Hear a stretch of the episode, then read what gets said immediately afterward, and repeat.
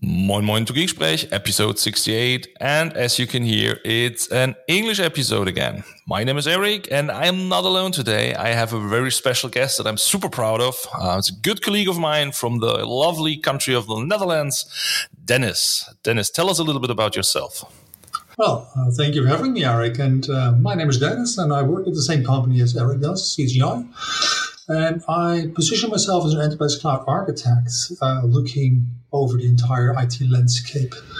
Um, working for CGI a little over three years now, and uh, well, focusing mainly also on Microsoft technologies, but not just Microsoft. I try to have an agnostic view, and uh, well, I try to help companies to move to cloud and motto of mine is how can we uh, drive your value using cloud technology? Perfect, perfect. And that actually fits our topic of today because I have invited Dennis as we're working closely together from day to day.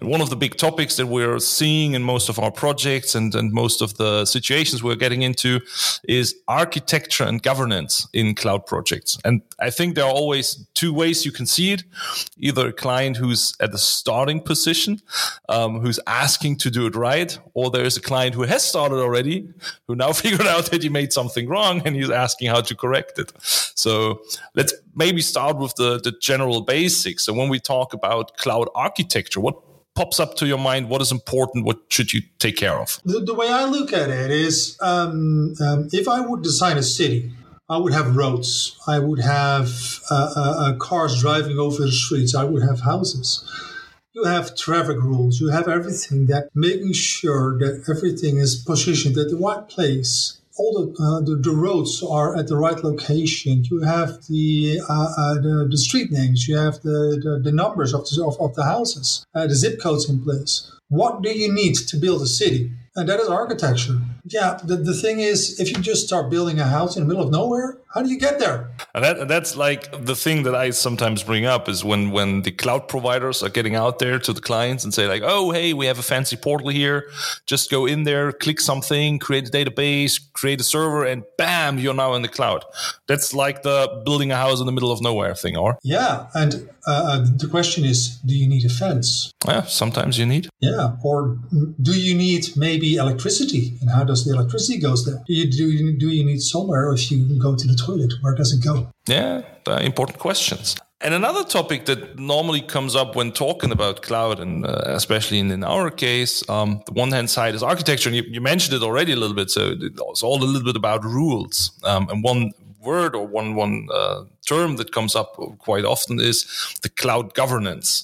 Um, what is what is cloud governance for you, and why it's so important? Well, governance is actually a collection of basic basic principles, basic principles which allow you to build your legislation on top of. Right?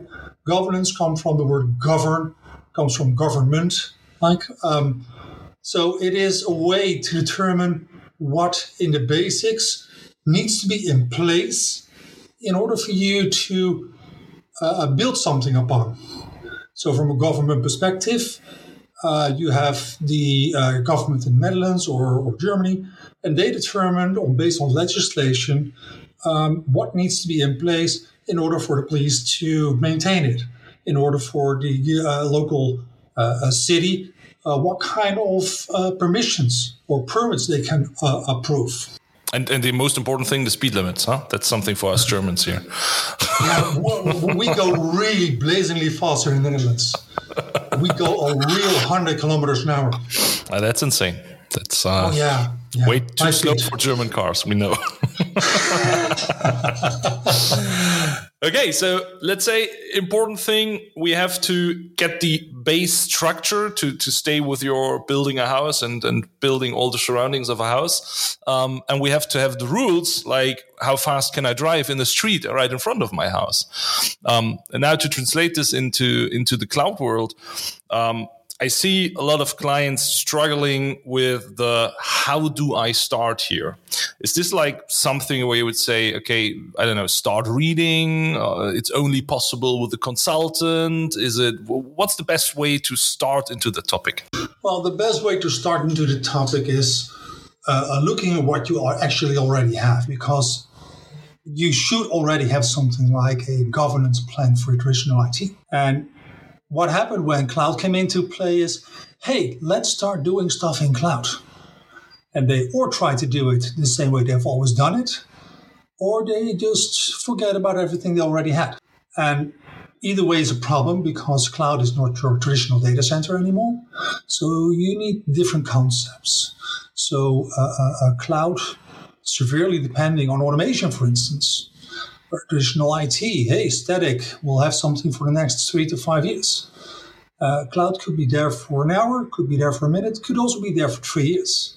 So you need to have naming conventions that need to be in place. You, because if you're going to automate, you need to make sure that automation can follow those naming conventions without creating conflicts. Um, you need to apply labeling because if you don't apply labeling, you cannot be efficient in cost management. You cannot do cost reporting. And that all should be incorporated in automation principles. Um, if you don't have these kind of things in place, it's going to be a nightmare to figure out what happened. And one of the most common things we see is, hey, we were expecting about 500 euros per, per month on cost. Now we're running 1500 or maybe 5000 euros per month on cost. Why? Well, maybe you should have set some boundaries. maybe. okay. Yeah, that, that's uh, that's actually an, an, a pretty important thing. Um, and what I see is the relation between having a good architecture, having a good uh, uh, governance in place. There was the right word, um, and cost. That is something which which automatically gets con- uh, conflicting because a lot of clients are moving into the cloud in the idea of oh when we move to the cloud we automatically will save cost. Um, no matter what we do it will always be cheaper which is i think the first misassumption. Um, and then not having the right controls not looking into cost on a regular basis is, is what what messes us up for them. What are your experiences around this my experiences are that moving to cloud gives you a lot of flexibility, maybe a bit too much flexibility. And if we have a marketing team and they're figuring out they want to have something like a new website, the next big thing, they can simply just deploy the website and they will get instant success. And they will go instead of 500 visitors per day to 500,000 visitors per day. They need scale sets. They need more compute. They need more storage. They need more throughput.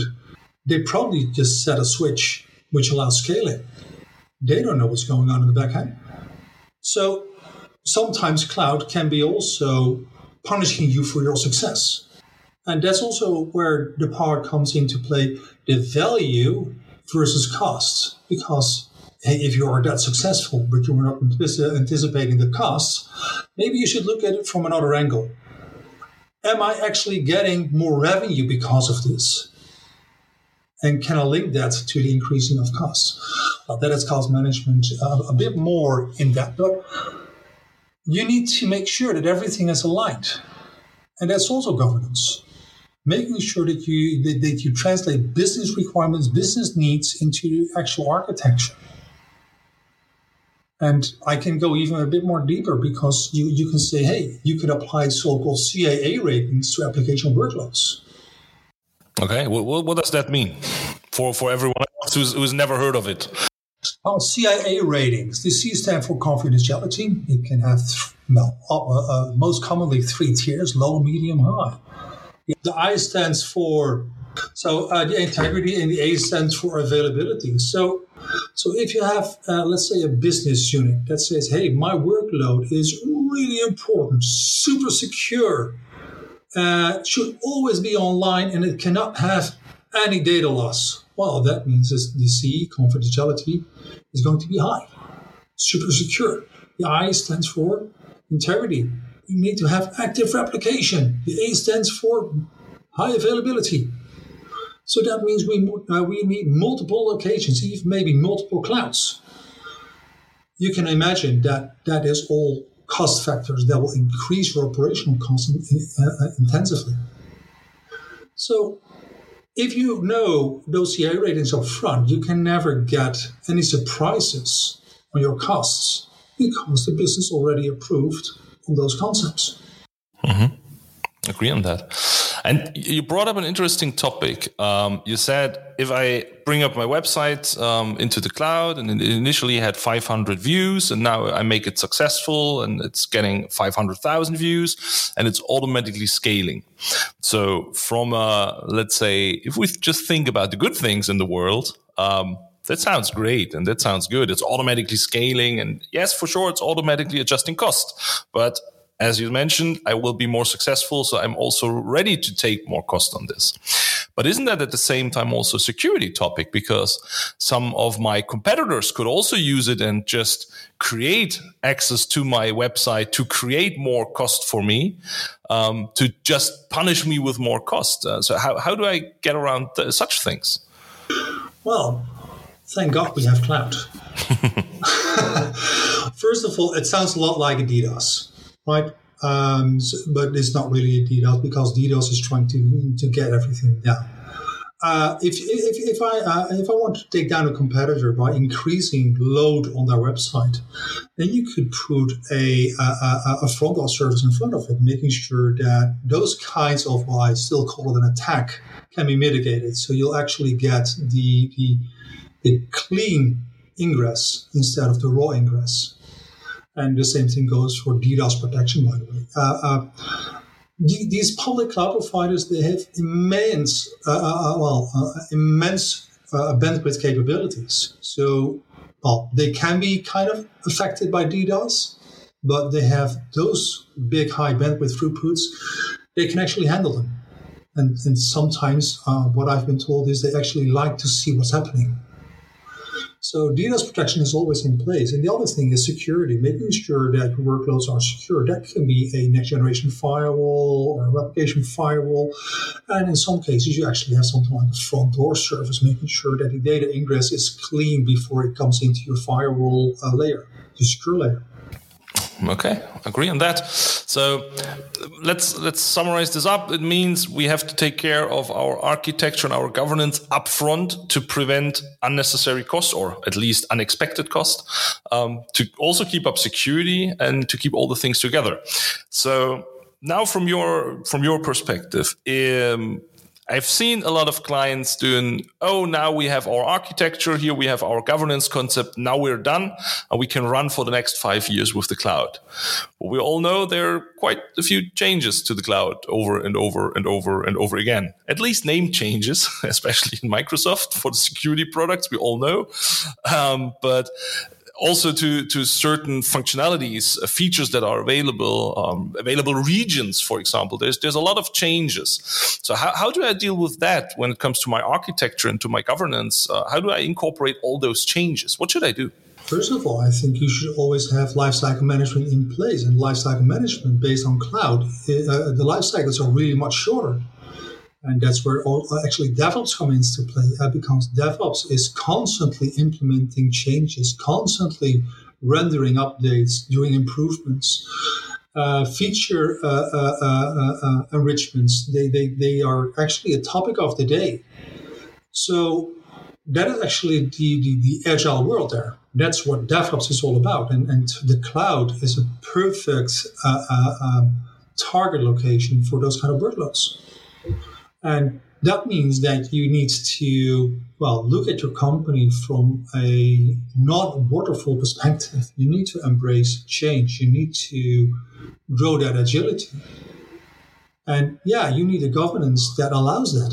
So that means you, the, the, the governance itself is also a really organic thing. It should grow with you. It should change with you. And therefore, it should be also available for everybody to review and to make sure that you're compliant.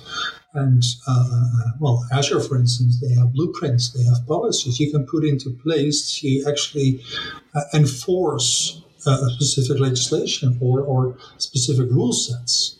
And those should also have lifecycle management on top, so you will always be compliant. Okay, Yeah, and, and, I appreciate that you mentioned it, it is something about growth. So, uh, a, a, governance concept is something that will grow over time. Because I also have seen a lot of clients thinking about, oh, we have to now when we start with cloud, and maybe the first idea is just to just to move out of a traditional data center because of a leasing end or whatever. Um, and now we have to find rules for each and every service that we have in Azure. And they started a lot with whitelisting and blacklisting and writing super complex uh, service service descriptions for each and every service. But I think it's it's really important. Um, take care of what you need. Um, and then, as you mentioned it, grow your governance over time. When you start using the first Postgres, think about it. How do you want to implement it? Do you want it network integrated or not? What, what does fit to your application landscape right now? Is what, what is what you need? Because we have so many options these days. And I think especially around networking, and this would be one topic I would like to cover next is, um, the idea of having networking or not having networking that is a heavily discussed thing in most projects that I see. Um, talking about do we stick to, let's call it traditional security, so the good inside and the bad outside, my safe, secure network, and then this strange, strange thing called internet that's pretty new to every one of us. Um, and the other idea of having cloud native apps talking about APIs via public IPs and ooh, that sounds all strange. And then they talk about things like identity driven security. But let's stick to the networking part for now. So, what role does networking play in an architecture, and especially also in the in the governance phase? Well, first of all, the internet, as you already called it, is, is a really scary thing. I'm calling it the next corporate network. It's allowing me to connect to everything, uh, whether or not it's being connected or disconnected. That's kind of the thing you were mentioning, right? The connected world and the disconnected world. And uh, the disconnected world is actually uh, uh, the traditional IT side, right? Uh, uh, it allows you to interact with your traditional network and um, it can be restrictive. It, can, it might even be restrictive from internet access and they have to connect the connected world available for everybody and it's severely depending on secure access APIs, secure access to those APIs with modern authentication and making sure that everything that is handled on that level is uh, uh audited and secured by default.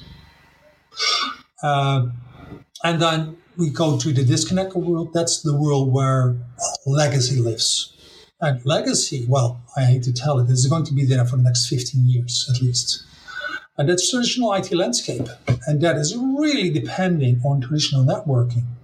It's depending on physical firewalls or, well, virtual firewall appliances, or firewalls at least. It's depending on network routes between a front end and a, uh, and a back end.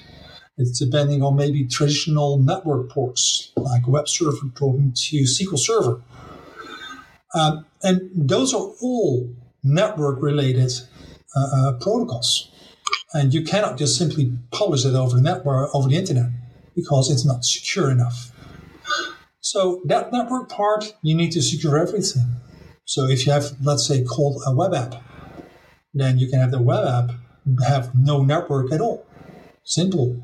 You could say that web app is, is publicly available and I will only allow it access to that APIs backend and that's the, the connected world. What, what if you want to have a data source coming from your on-prem uh, uh, uh CRM system? How do you get there? Do you want to publish your old CRM system directly to the internet? No, you want to have that in your secure network. Sounds like a good your... plan. Just give it a public IP and we can access yeah, it. Yeah, yeah, it's really good because you have data transparency, right? Well, data transparency is an illusion, my friends uh, you need to secure that. And there comes networking. And the only way to secure that is apply network security. Uh, uh, that means that our cloud native services, they need so-called private endpoints because you want to have that traffic in your network. You want to secure that.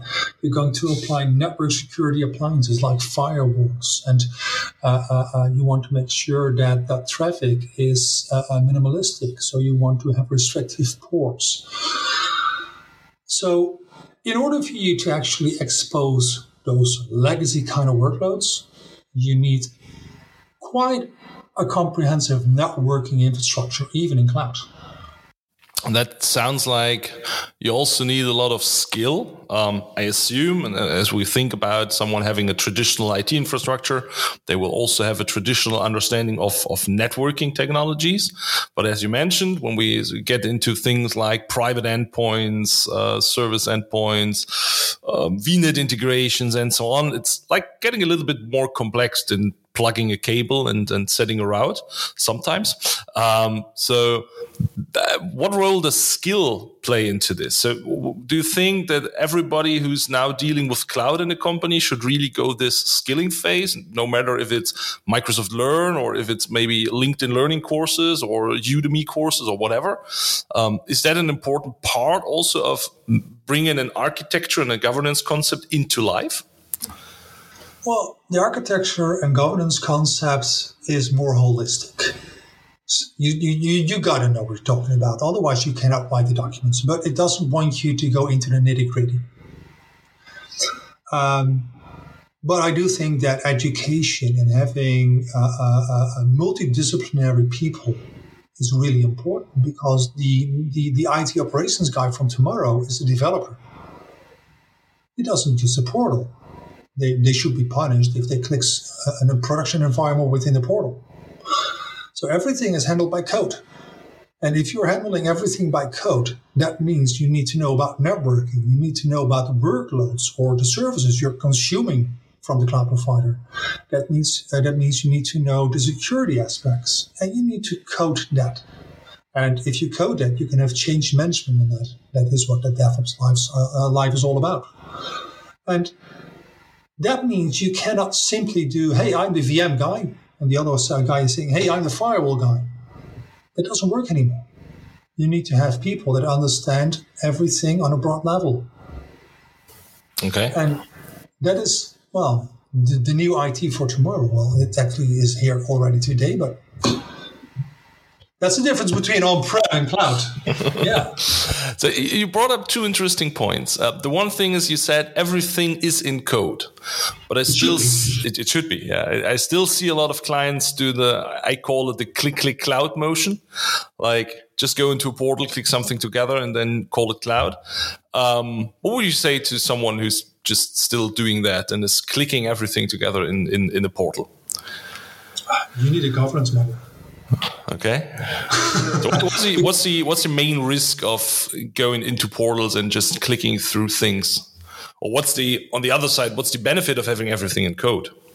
Well, having everything in code uh, uh, uh, uh really contributes to your lifecycle management, your ability to to to, to do lifecycle management, but not just lifecycle management. What about disaster recovery? The ability to redeploy an infrastructure and actually recover faster. Traditional, uh, we have a world where we back up everything. We have a backup servers and we make uh, uh, volume backups of VMs and we restore them well. Uh, in some cases, restoring a VM is not the only problem because if you're restoring an Oracle database on top of a Linux VM, then you might have some consistency things going on. Then you need to fix the database. So, in the new world in cloud, everything is more looking into data resiliency, make sure that the data is uh, uh, available.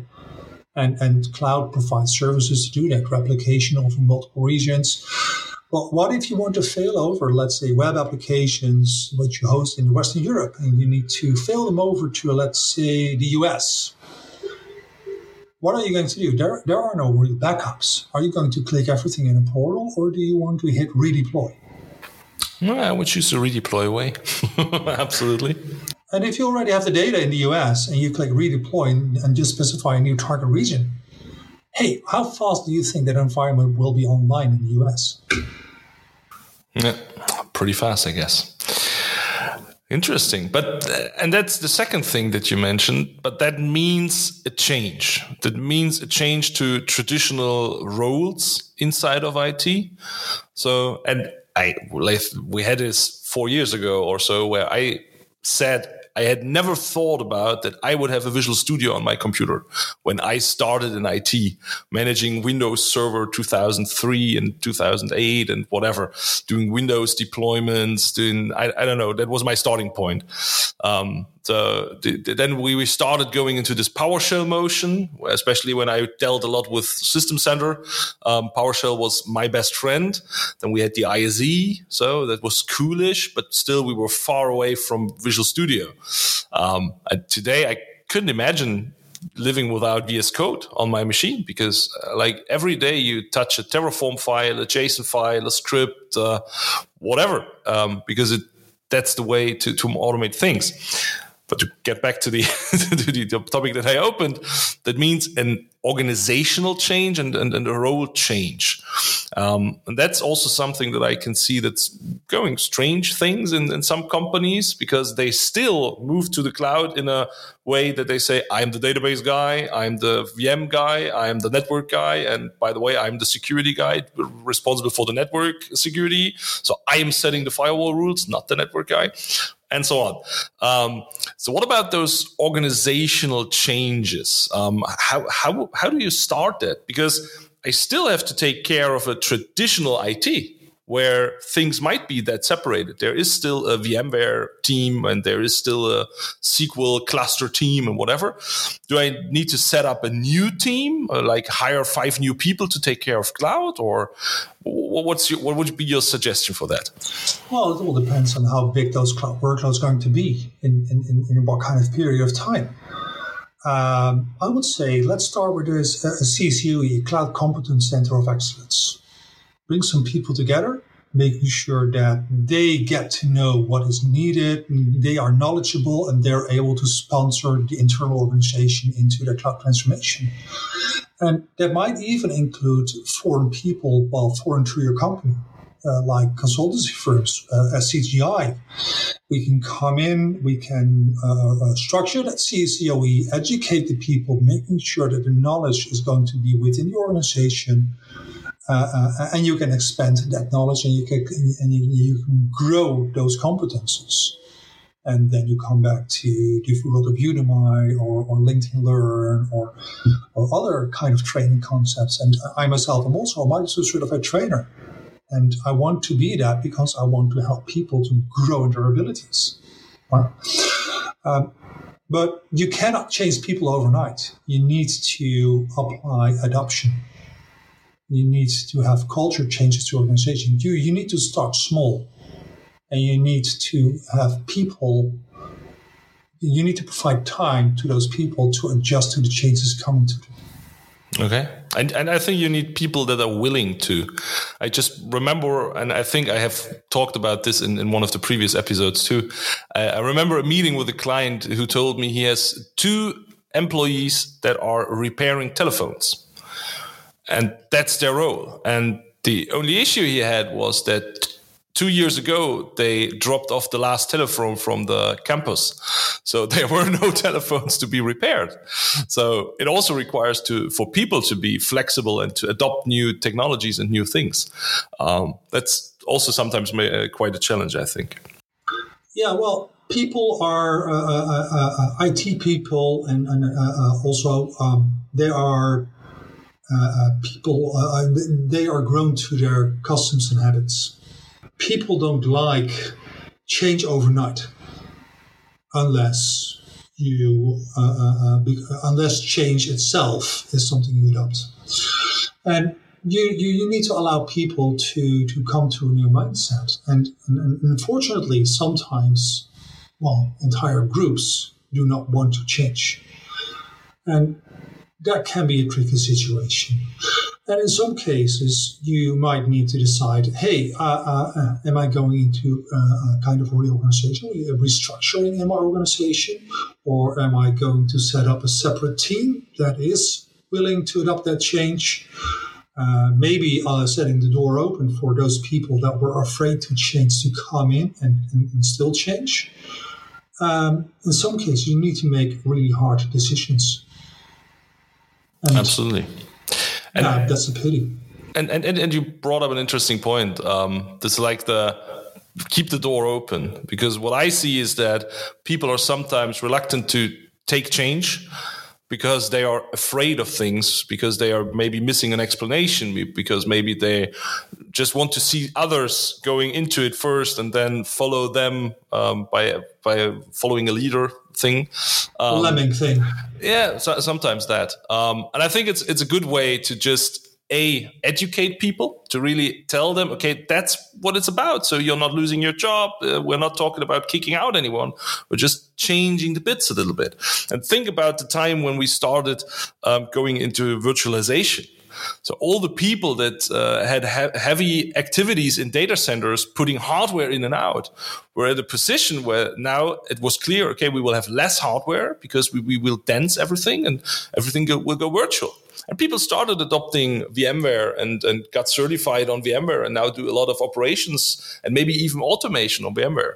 So why not taking the next step and moving into cloud and so on? But yeah, I totally agree. This takes some time bringing up one additional topic because we both work in the same company and uh, as and that's not a secret cgi is offering also managed services for the cloud now i know that you are the brain uh, or you've put in a lot of effort into uh, shaping our managed services uh, for cloud talking about everything that we had during this episode. So, coming from architecture to governance, we've been talking about uh, compliance, security, skilling inside a company, and also being more flexible, uh, talking about application scope, and so on.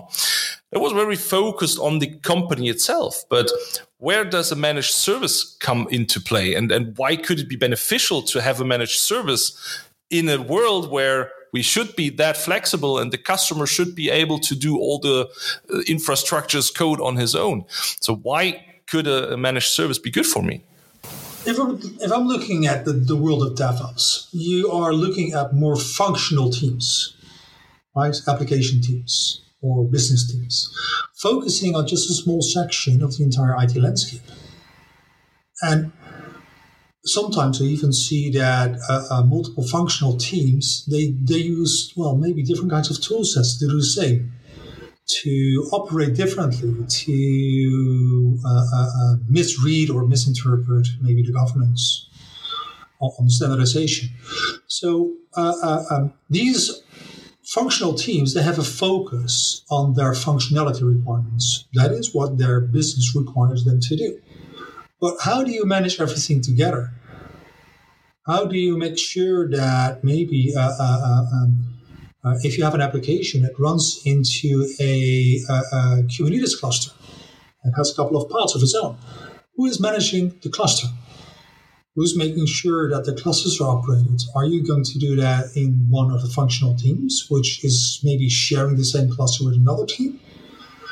So at this point, you still need people doing overall operations. That's where a company like CGI can come in. We can still do the managed operations on the underlying technology stack, where the functional teams can do their deployments using CI/CD strategies and and and, and well run as they want to, and without being hassled on day-to-day boring cloud platform operations. Okay, and you are also sometimes calling it managed governance, because I'm calling it governance as a service, or even that. yeah, and and uh, uh, um, that's because you still need uh, uh, uh, uh, police officers running the streets, making sure everything is being handled according to the law, right? Yeah, absolutely. Then we are back at the speeding limits in, in the Netherlands. yeah, forget about it. If, if you've got German plates, they don't apply. Perfect. I'll tell you next time if they catch me in the Netherlands. Okay, Dennis, that brings us to the last question that everybody has to answer who visits uh, this podcast. And, and now you have to prove if you've ever listened to an episode because either way, you will be more or less surprised by the question. Um, the final question of the, each and every episode is if you would have a magic wish about architecture and governance in the cloud, what would it be? If I would have a magical wish, oh my god. Ah, that's the reaction that I was hoping for. I love yeah. it. yeah, well, I, I, tried to learn a couple of your episodes, but, but they were in German, most of them. Uh, my magic wish would be that everybody involved really embraces change and works to drive change. And that is on all layers on governance because governance is a orga- organical thing. Architecture is an organical, organical thing. Functionality is an organical thing. Uh, if you have a function that is really state of the art tomorrow, you have developed it today, and you can deploy it, and in a week or two it becomes obsolete. You need to be able to abandon that, and that could also lead to change, could also lead to new insights. So everything is bound to change, and, and the pace of change is fast. So my magic wish is that everybody embraces change. I like that. Awesome. Great wish. Thank you. Okay. And with that, I think uh, was a wonderful conversation. Uh, thanks for all your insights and, and your thoughts. Um, thank you for being here. So with that, that's our episode number two in the new year 2022. Um, I promise you the next episode will be back in German again, but I, I tried to push Dennis to a German episode, but he didn't want to. Um, so thanks for uh, listening to us. Dennis, thank you for being here. Thank um, you for um, having me. Stay tuned, everyone. Hear you soon or you hear us soon. And bye bye.